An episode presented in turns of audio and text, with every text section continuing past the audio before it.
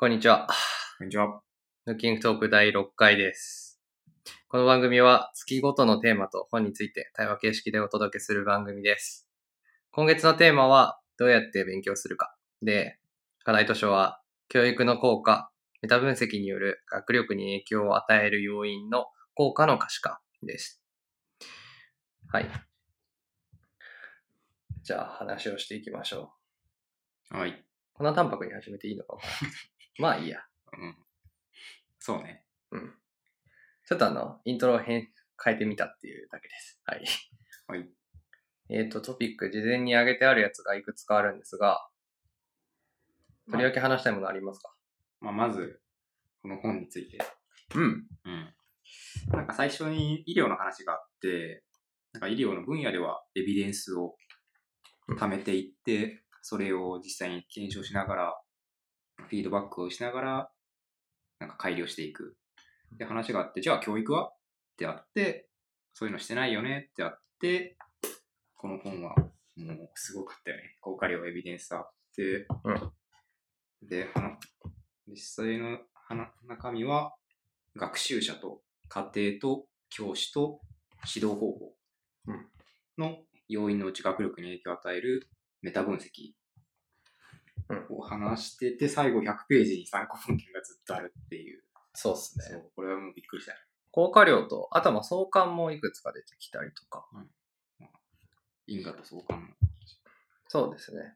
で、なんか特徴的だなと、あ僕はこういう仕事してるので思ったところとしては、まあ、最初の前書きでさ、うんと、前書きというか、一人称？ちょっと構成が、あの、難しかったんだけど、あの、なんだっけ、効果量がゼロだからといって効果がないとは言わないっていうのが、そう、面白いなと思うところで、この、この、なんていうんですかね、この本自体は、その、効果量が高い時にどこに要因があるかを考えるみたいな文脈で、なんかこの指導方法だと、あもちろん効果がないケースっても挙げられてはいたんだけど、なんかいいとか悪いとかじゃなくて、基本的な原則は、その学校で、学校の教室で行われる授業には、生徒の能力を上げる効果があるという前提のもと、なんかこういう指導方法だと、教師に要因があってうまくいくのか、生徒の発達によってうまくいくのか、なんかそれ以外にこう、まあ期待している効果が、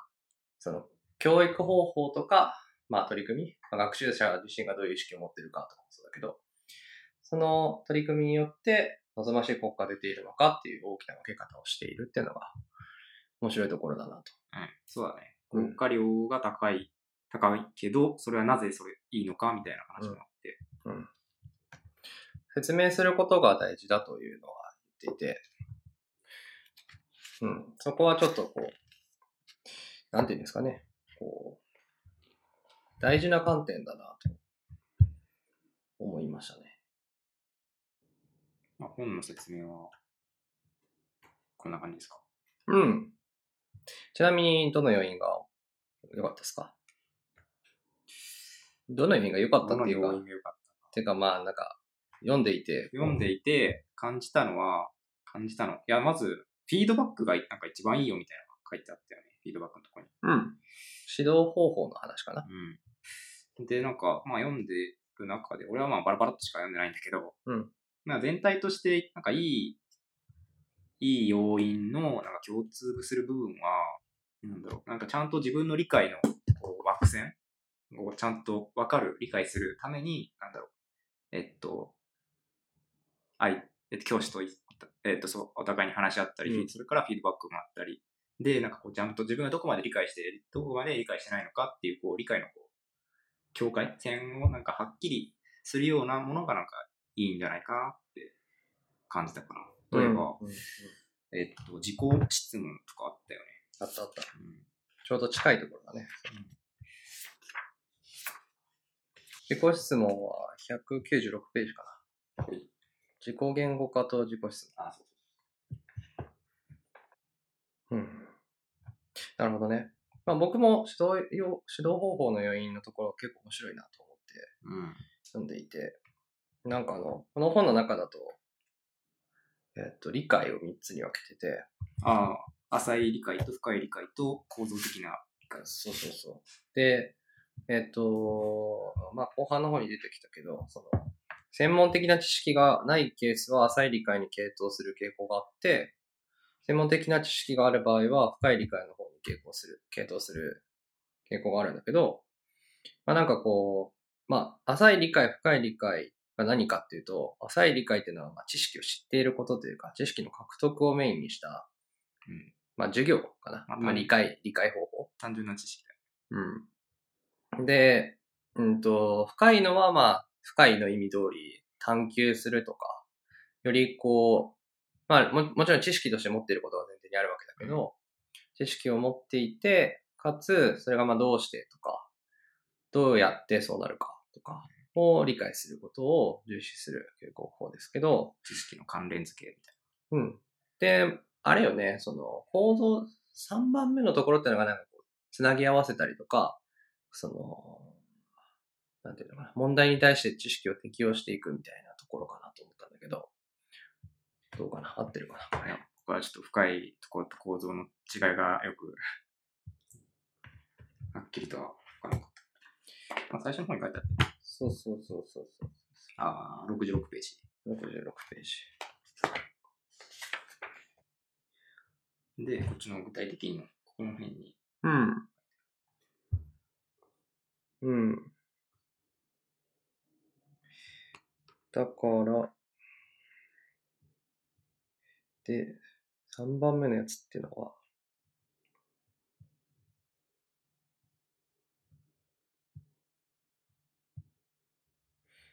うーん。概念的理解。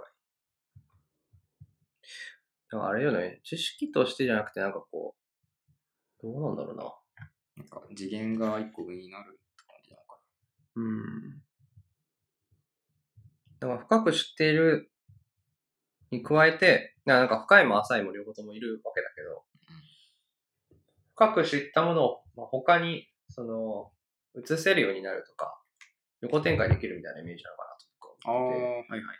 なんかその、例えば法律で使う考え方を、考え方みたいなものあるじゃない？概念というかなんかこう、うん。発想法みたいな。うんあれを、なんかた、例えば別の領域で適用するとか、まあ、この本自体も医療で使われてるエビデンスっていうこう概念を教育に適用するとこうなるよね、みたいな話だったと思うんだけど、まあそう、そういうことなのかなというのはちょっと思っていて、うん。つまりまあ専門的な理解をしているんだけど、なんかこう汎用的にある程度使えるようなメタななんか知識にするみたいな。ことなのかなと思っていて。まあで僕がこう思ったこととしては、フィードバックとかまあいろいろあったんだけど、その指導方法みたいなのがいくつか書いてあったと思うんですけど、僕結構その、まあ、言われてみれば当たり前なんだけどさ、その演疫的な指導っていうのをよくやる。とか、問題解決的な指導とか、探求的な指導っていうの。をうん。例え、ば、チームで何かするときのそのアドバイスとかうん、するときによくやるんだけど、そので結構前提として、まあ確かになと思ったのは、浅い理解がないと、まあ成り立たない方法でうん、まあ、深い理解を促進したりとか、その次の、なんていうの、行動的な理解を促進するのには性の効果があるものの、浅い理解にはそんなに寄与しないっていう、機能的なものの方が、まあいいんじゃないかなっていうのは、思ったところですね。なんかこう、人に教えるときも、専門的な知識を持っているか持ってないかっていうのは、まあこれ生徒だったけど、例えばまあ会社とかグループとかでも、やっぱりこう、対象によって全然知識のレベルは違くて、うんそれに合わせて、こう、指導方法を変えなきゃいけないんだけど、どういう、こう、じゃあどういう順番で教えるかって結構大事かなとっていて、うん。その時にこう、浅い理解がない人に、まあ確かに概念的なものを教えるのは良くないんだなっていうのを確認できたのが良かったですそうだね。概念するための道具がないかね。うん。まあもちろん人にはよると思うんだけどね。その、抽象的に、こう、言われた方が分かりやすいって人も、まあ中にはいるわけで、ら。そこも見ながらなんだと思うんだけど。あとはまあなんかあの、なんだっけな。最後の方に書いてあった。あ、そう。人がいかにして学習するかに関してまとめられた本のレビューの話なんだけど、267かな。あの、メタ分析に通じる3つの原則が明らかにされているって書かれていて、まあ、人がどういうふうに学習するかなんだけど、うん学習者は授業を受ける前に独自の世界観とか、えー素朴概念を持ち合わせているため、教師はその概念と関連付けながら新しい概念や知識を獲得できるようにしなければならない。二つ目が、教師が学習者の能力を伸ばそうとするには、学習者に思考の強固な土台となるような事実的知識を獲得させ、考え方を概念的な枠組みの中に位置づけられるようにし、検索や活用しやすい形で知識が構成されるようにしなければならない。で第3が、メタ認知を考慮した指導によって、学習者は学習目標を明確に把握し、目標に対する達成状況を把握しながら、自分自身の学習をコントロールできるようになる。ということ。まあなんかそのどこに向かってるかとか、進み具合とか、何をすべきかっていうことが、学習者自身でわかるということらしいんですけど、うん。なんかすごく大事なエッセンスだなと思っていて、その、第一の原則ってのはさっき僕が言った通り、その、まあ、学習者に対して、その、専門性、専門的な知識、まあ、例えば今教えようと思っているものに関する知識を、まあ、どれぐらい有してるかと、その学習者が今まで学んできたものは何があるのかに合わせて、その、教える内容を、こう、まあ、デザインするというかなんか、こう、わかりやすく紐付けられるようにする。その知識、持ってる知識と、近い情報から出していく。まあ、わかりやすい例を出すとかが多分それに当たるんだろうけど。で、その、なんていうのかな。ただそれで、こう、紐づいただけだと使えるようにならないから、じゃあ使う時のシーンとか、アウトプットのイメージみたいなのを合わせて、じゃあ活用できるためには、まどういうふうな、この新しく知った概念自体が、どういうふうな時に利用可能で、どういうメリットがあって、デメリットがあって、みたいなものを教えてあげるっていうのもまた大事だし、まあ最後はその、学ぶからには到達できる目標とか、うん。なぜやるか、どうやってやっているのか、で、それに対して今は自分はどういう状況にあるのかっていうのを常に、こう、これまあ別の指導方法の中でも出てきた話だけど、なんていうのかな。学習者自身が把握できるようにすること自体も学びだとその、例えばなんか、まあこれも開発とかでもそうじゃない？例えば、ものを開発するときも、こういうものを作りたい。で、こういうものなんで必要なんだっけとか、今あるものとどれぐらい近いとか近くないとか考えるけど、じゃあそれに対して、こう何があったらその機能を達成できるかっていうことがちゃんとわかる。で、まあ例えば周辺の技術も勉強したときに、こういうときに使えるんじゃないかっていうふうに頭に残しておく必要があって、で、最終的には問題を達成するためにというか、まあゴールを達成するためには、自分が目標に対してどういう差分があって、自分の進捗はどれぐらいあって、これから何をしなきゃいけないのかってすごく考えると思うんだけど、それがなんかすごいこう、僕らの仕事自体とも近くて、こう、いいなと思ったっていうのはすごくありますね。そのまさに、こう、まあ3に関しては特に、その、日頃その、なんていうのかな、問題に取り組むときに、なんとなく自分の中で感じていたものがこう、言語化されているというか、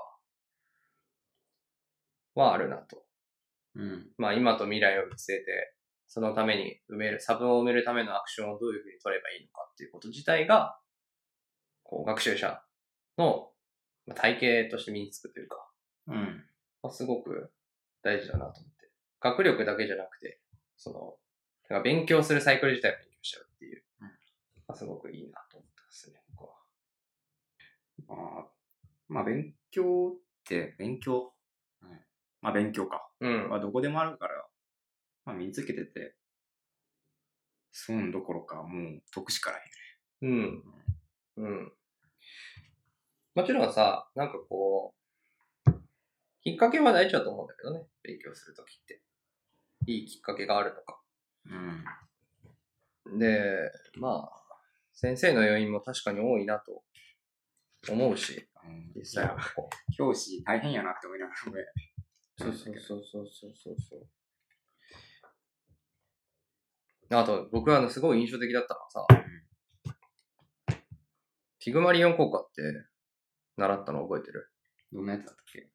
教師に対す、教師が生徒にかける期待がうん。生徒の学力を高めるっていう効果、めっちゃ否定されてるじゃん。あれ否定されてないの？この本のこの本の中だと否定されてる。143。あの、悪しきみたいな。あ、ほんまや。そう、 Pygmalion in the Classroom っていう、まあ、ピグマリオン効果って特に呼ばれてるやつですけど、え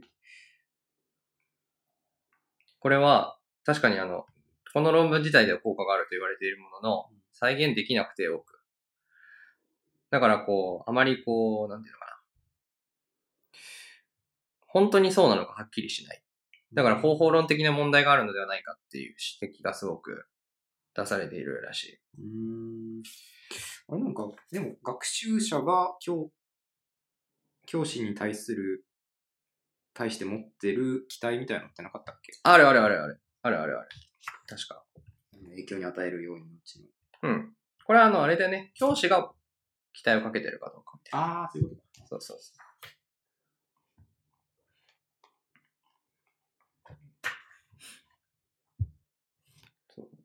これはなんかその、今まで僕が、まあそれこそ高校の時に学んだ知識だけど、ピグマリオンって。え、高校の時もなんだ？え、なかった？ピグマリオン効果。倫理かな？あ、俺取ってないわ。俺大学だわ。そ大学のなんか社会科学で。う。ピグマリオン効果みたいなのを。あ、そうなんだと思う。まあ確かに理由がこうリーズナブルというか、うん自分自身もわかるところがあって、でもこれはフィードバックなのかもしれないなと思うんだよね。期待っていうのは。うん。よくよく考えてみると。だから単純に期待してるよとか、うん。頑張ってねって言われるよりかは、自分が出したアウトプットに対してフィードバックがあった時の方が、その、期待はされてると思ってたかもしれないなっていうのはちょっと今感じたところではうん。あるね。なんで、その、先生側ができるできるっていうのももちろんあると思うけど、そのスポーツとかだったらあると思うんだけど、くじけそうな時に言ってくれるとかってもちろんあると思うでもそれはまた、こう、生徒自体にさ、上昇志向があったりとか、うんなんか目標達成能力があって、折れそうな時に折れないようにサポートしてるわけだから、うん期待とはちょっと違うなと思いながら、学力に期待が影響があるのかどうかっていうのは、すご考えさせられるものがあるなと思って。なるほど。なんかまあここからこう感じたこととしては、なんかこう思ってる期待をかけて接するうん。とかじゃなくて、うんまあ、フィードバックすごく効果があるって言われてるわけだから、まあ、期待かけてるんだったらちゃんとフィードバックしたりとかするっていうのがまあもっと大事なのかな。それはそうよね。そうそうそうそう。結構、それは法になっちゃうからね。そうそうそう。期待してるからねとかじゃなくてうん、ちゃんとこうアクションとか、うんその人のためになる行動で示すっていうのがすごい大事かなって思った。なんか、実際その、どういう先生が良かったですか？今まで。今まで？うん。なんだろう。中学校はなんか、もうろくな先生おらんかったけど、まあ、人、数人いて、うんなんかちゃんと自分を見てくれてて、なんかそうだね、フィードバックかな。うん。こうした方がいいよとか、こういう本面白いよとか、そういう先生が言ってくれて、うん。やっぱフィードバックなのかうんね。。適切なフィードバックを与えてくれて、なんか、うん、まさに適切な、うん、ちゃんと自分もその本面白いって思える。ちゃんと自分を見てくれてるんだなって思えるような先生だった。うんうんうん確かに、僕もそうで、高校まで、高校まではそういう先生の方が記憶に残ってる気がするな、やっぱり。フィードバック。で、大学になってカリキュラムとかを選ぶようになってから、なんかこう最終到達点が見えた状態で、こう授業が進むかどうかうん。みたいな。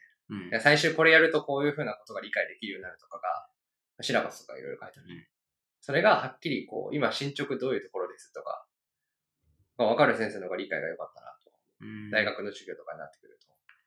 まあ、うちの法学部はそういうの全然 ないですからね。もうずっと、まあ、教室の前で先生がずっと喋ってるっていう。うん。なんかこう、ちょうど、これ、僕、まさに、直接教授法っていうのが、僕は悪いと思ってなかったから、うん。その、ダメだって言われて教えられてるっていう、こう、記述があったのにもちょっとびっくりして。うん。まあ、確かにでもあの、一方的に喋るだけの授業は、でも、教教えてすらないような気もするけど、うん、それは。ら演説聞いてるだけみたいなね。それはそう。だって、うん。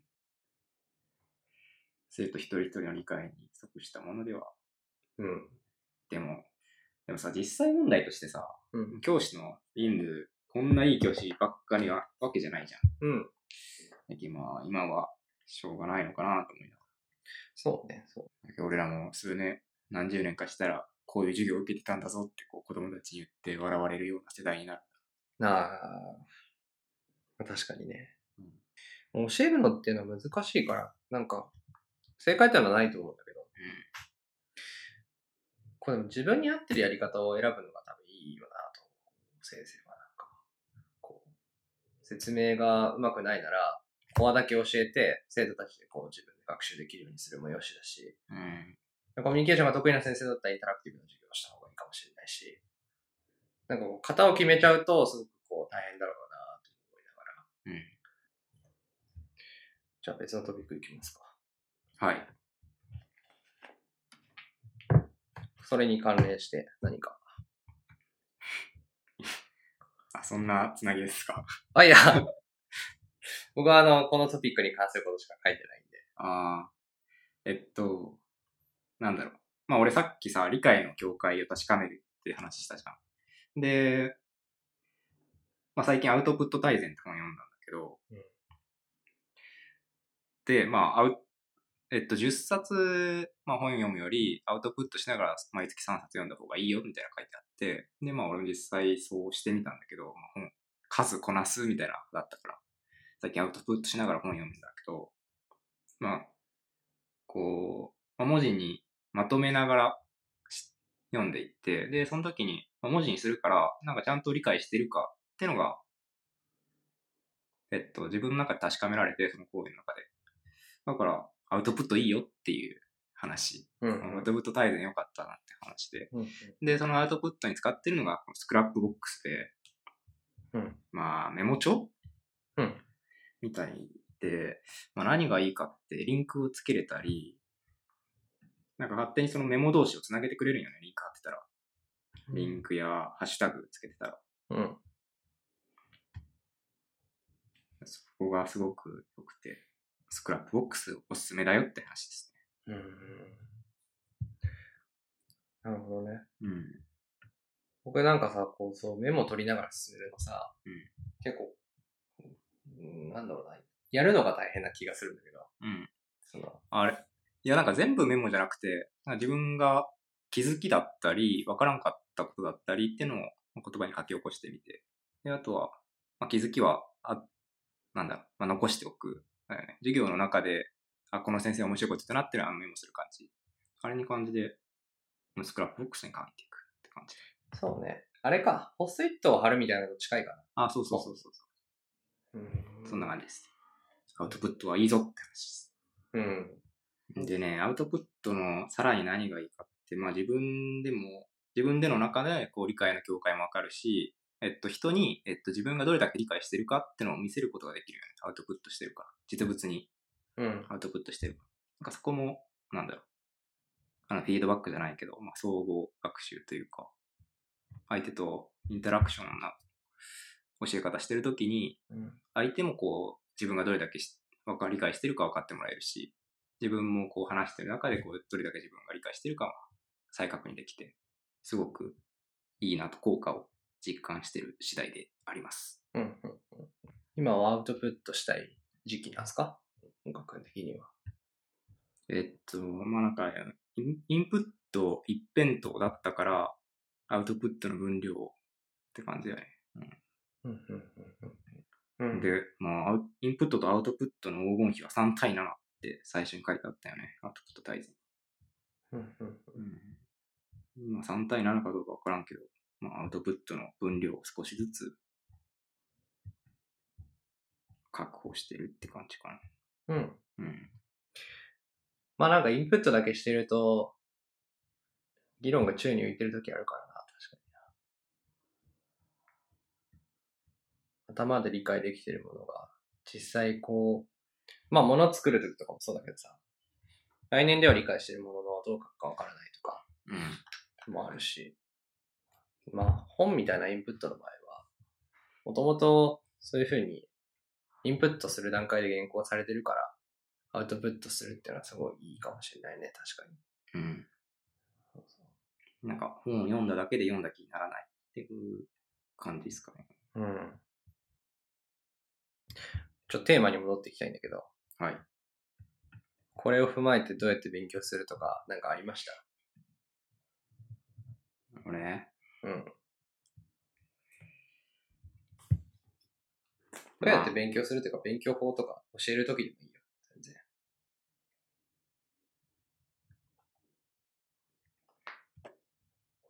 そう、ね。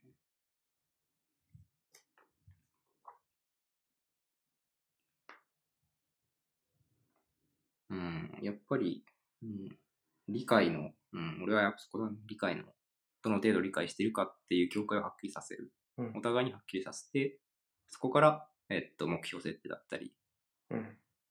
次の方向を話し合うって感じかな。そうっすね。やっぱそこから出発なのかなっていう。うん。新しいことを勉強するにもそこをはっきりしておかないと。だね。確かにね。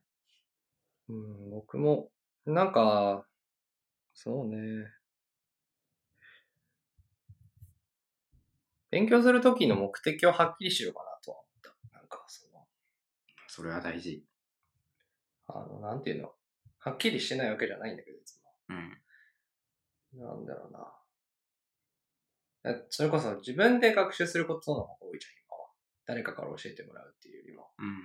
だからまあ、先本が先生であって、うんそれに対して自分が学習するっていうことが多いわけだけど、うんこの場合なんか教師側は全然こう何もしてくれないから、うんその、どうしてこれやろうと思ってて、で、これが終わるとどういうことを身についていてほしいかみたいなのをやるのはすごいあるかな。で、なんかその本から学ぶときみたいなのは、うーん、誰かからフィードバックもらうってのは難しいから、その直接ね、そのうん授業を受けてるわけじゃないから。まあ周りに話したりして、こう、まあもちろん間違ってるケースもあるって書いてあったけど、まあフィードバックをもらいながら、その、まあこれがアウトプットになるかもしれないけど、アウトプットをするっていうのが大事かなとは思ってはいて、その、まあ僕も自分の考えとほとんど一緒なんだけど、その、目標さえあれば自分が何しなきゃいけないかとか、どういうふうなことを学べなきゃいけないかとか、すごいはっきりすると思うから、うんそれはすごいいいかなと思いました。で、まあ人に教えるときは、その、対象者とかのことをすごい考える必要もあるのかな、とか、教え方もいろんなパターンがあって、その、どういうことを学んでほしいかとか、最終的にどうなっていてほしいのかみたいなのを、僕が教える場合の時は、場合の時はって一緒だな。場合は、そこをちゃんとはっきりする。で、授業はこういう風に進んでいてほしいけど、生徒の知識はどれぐらいあるのかなとか、まあ、すごいこう考えなきゃいけないなと思いましたね。エンディングです。えーっと、今週からちょっとエンディング試験的にアフターショーのやつを合わせてみるっていう形式で進めますが、次回案を決めたいと思います。はい。次回のテーマと図書。で、僕は書いたんですけど、岡君書いてないっすよね。うん。一冊も書いてないです。えっと、一番はちょっと僕が今ずっとこの本を読んで感じたことで、その、ワークショップの話をちょっとしたいなと思ってて、ワークショップデザインっていう本があるんですけど、学ぶ体験をこうどうやって作ったら、なんていうのかな。もっと学びやすいのかな。勉強しやすいのかな。みたいなのを考えられたらいいなと思って書いてます。著者もすごい研究者が多いので、そうですね。慶応大学、慶応美術大学出版会から。そうです。うん。ガチ本じゃん。ガチ本なんですけど、結構セオリーの話が多いらしいんですが、まあ割と新しめで、うん。ワークショップ、今日、今回の教育のネタと近くていいのかなはいって書いたっていうところですね。まあ他は僕のやつに入ってる本で、見てみんなふりする社会っていう本と、えーっと、一瞬で人生を変えるお金の秘密っていう、こう、お金をどう使うかみたいな。最近出た本らしいんですけど、これ。うん。っていう本と、あとは教養としての芸術、入門の本です。で入門の本をやるのも楽しいかなとも思っておいて、うん。自分たちが普段勉強しないようなところ。うん。まあ音楽とか芸術とか、あと、まあ科学とか化学とかっていうね、とか物理とか、うん。そういうのも面白いかなと思いながら書いてみましたっていうところですね。はい。まあワークショップデザイン面白いんだね。面白そうだね。うんじゃあこれでいこうかな。うん。学びの体験について考えたいので、これ、学びの体験をどうやって作るかっていうテーマで、ワークショップデザイン論、作ることで学ぶ。山内雄平先生の著書です。まあ、強調なんですが、うん。はい。じゃあ次回はこれでいきたいなと思います。はい。じゃあ、これで、えっと、ブッキングトーク第6回。今回のテーマは、どうやって勉強するか。で、課題図書は、教育の効果、メタ分析による学力に影響を与える要因の効果の可視化でした。非常に面白い本ではありますので、ちょっと難しいですが、読んでいただければと思います。ではまた来月お聞きいただけると嬉しいです。ありがとうございました。ありがとうございました。